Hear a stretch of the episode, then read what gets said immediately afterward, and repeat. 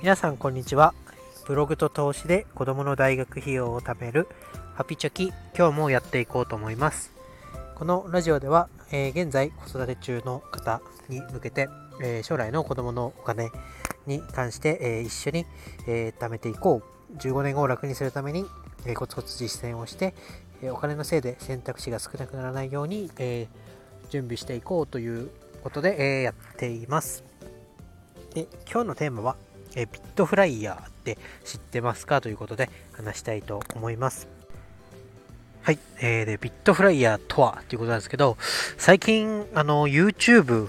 の広告だったり、えー、テレビの CM で、あの、ダウンタウンの松本人志さんが、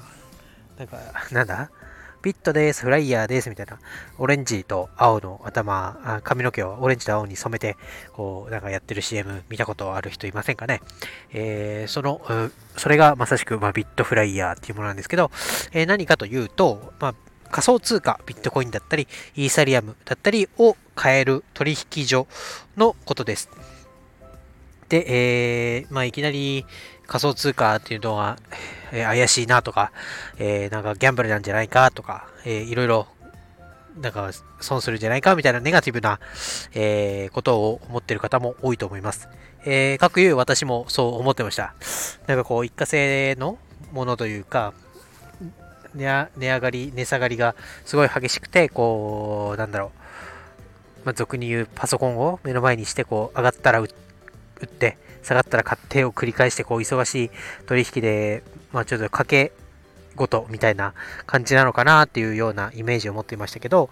まあ、実際はですね、やってみるとそうでもなかったということで、まあ、それが多くの人たちに認められて、まあ、ああいうテレビ CM だったり、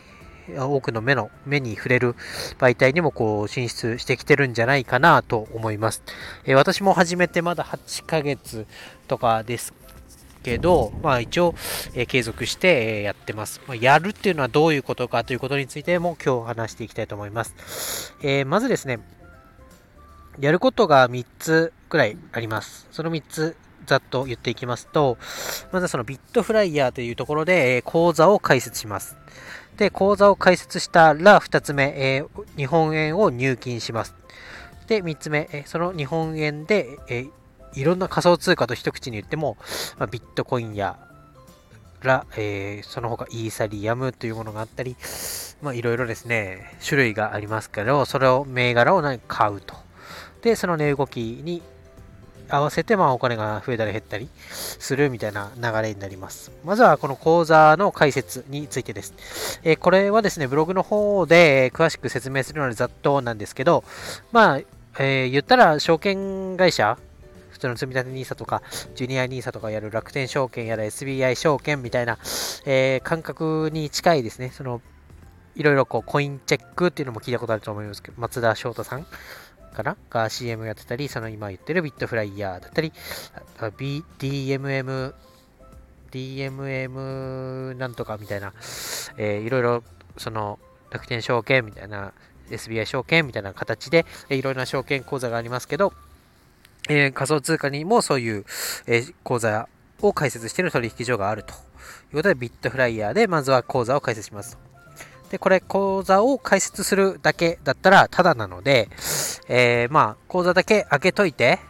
で、いざ、え、やってみようかなと思ったタイミングで、え、すぐやれるようにしとくっていうのが、まあ、いいかなと思います。で、まあ、口座を開設するのもすごく簡単で、えー、まあ、なんだろうな、自分を証明できるもの、免許証だったり、マイナンバーカード？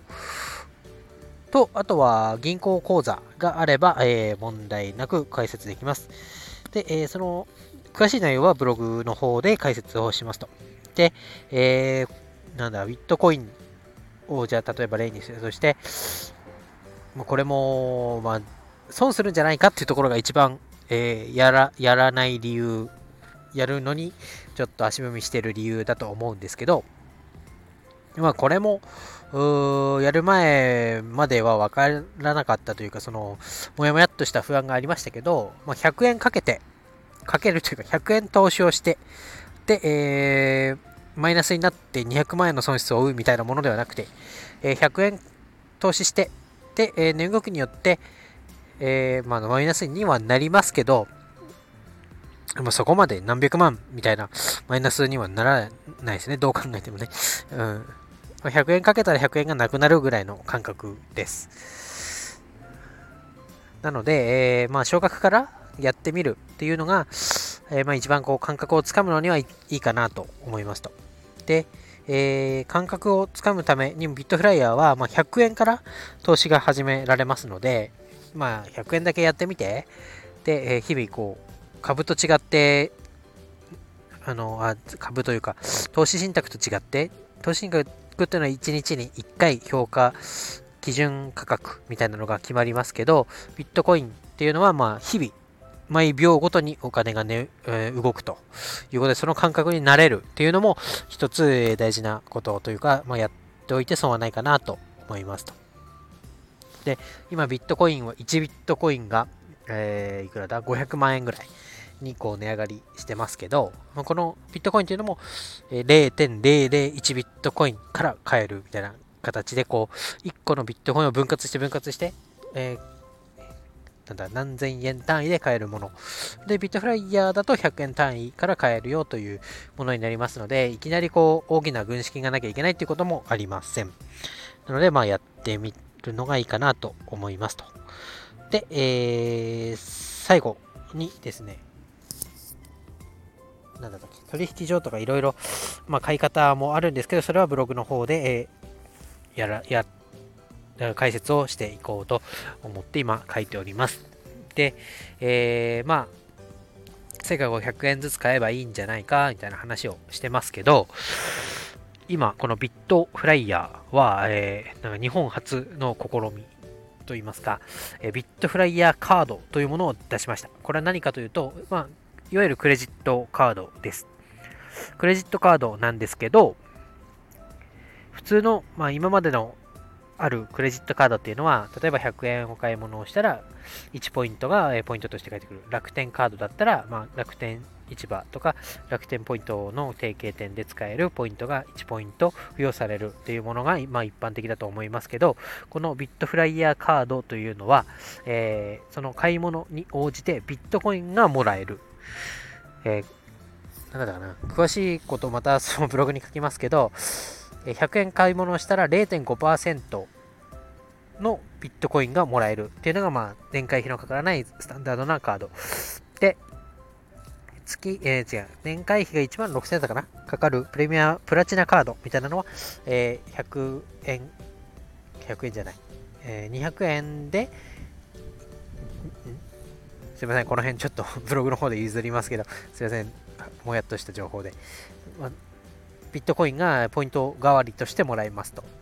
でね、まあ0.5%、0.5%っていうのはどうなんだろうと。200円で1ポイントっていうのはどうなんだろう。他の楽天ポイントは100円で1ポイントなのに、えー、ビットフライヤーカードはその半分ということで、還元率って良くないんじゃないのと思うかもしれませんが、まあ、楽天カードだったら、まあ、100円で1ポイントもらったものはもう1ポイントとして使う。まあ、1円として使う。ということですけど、えー、ビットビットフライヤーカードでビットコインでポイントをもらった場合は、そのポイントがま増える可能性があるってことですね。まあ、100ポイント持ってたら、それが100円になるかもしれませんし、ビットコインが値上がりすれば、えー、1000円、1万円とか、そういう値動きが実際生じるビットコインとして、えー、もらえるっていうのがすごく魅力的だなと思います。で、今、その1ビットコインが500万円ってことになってますけど、えー、ゴールドマン・サックスだったり、いろんなこう、金融機関の予想によると、まあ、いずれ、えー、それが1ビットコインが、えー、日本円で1000万円になるとか、1億円になるとか、いろんなこう予測がたた、予測がされていますと。なので、まあ、未来のことはどうなるか分かりませんけど、まあ、私もちょっと苦い経験をしているのが、まあ、これがね、今500万円だと思って、うん、500万高いなと思って、こういう美味しい話っていうのは、うん、実際どうなんだろうと思いながらやってると、本当にこう、1000万とかね、になった時に、いや、あの時やっとけばよかったっていう気持ちになることがもう何度もこれまでありました。なので、まあ、途中でやめるのは簡単なので、とりあえず始めてみるっていうことで、私もこのビットフライヤーカードを作ってみて、今、えー、作ったら、作った月とその翌月っていうのは、えー、還元率が1%上がるというのをキャンペーンとしてやってますので、まあ、今メインカードとして、えー、ビットフライヤーカードを使ってますということです。で、ただこのビットフライヤーカードっていうのは、ビットフライヤーの口座を持ってる人じゃないと申し込みができないので、えー、ビットフライヤーカード興味ある人は、え、まずはビットフライヤーの口座を作るようにしましょう。ということで、ブログの方で、えー、詳しいことは、えー、譲ろうと思いますけれども、まあ、ビットコイン、まあ、デジタルゴールドと言われる、まあ、金みたいな感じで安定資産になるんじゃないかと言われて、こう、株などとは、あと指数がこう、同じ値動きをしない、関わりがない、え、値動きをするということで、こう、なんだ、1個のこうポートフォリオとしては分散が効くんじゃないかということも言われてますので、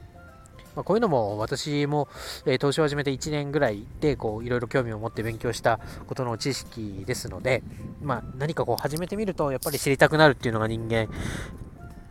知的好奇心じゃないですけど、まあ、や自分の未然を切ったことについてはやっぱりこう損したくないので詳しく調べるというお金の勉強を自主的に主体的に、えー、始めるっていうのがまあこういう新しい分野をやってみると、まあ、自然と生まれてきてそれがお金が増える減るよりもこうなんだろうこの34 30歳とかになって、まあ、刺激がね薄くなって自分からこう何か学ぼうという意識が低くなっているところにはすごくいい、えー、なんだろう注射になってるんじゃないかなと思いますので、えー、まあ、興味のある方はぜひブログの方も覗いてほしいなと思うのとあとはまあ講座解説するだけただなので、まあ、解説だけして、えー、まあ、置いておく。で、機会が来たらやってみる、すぐできるようにしとくっていうのが、えー、ベストかなと思いますので、えー、ぜひ講座解説の方やってみてください。今日は以上です。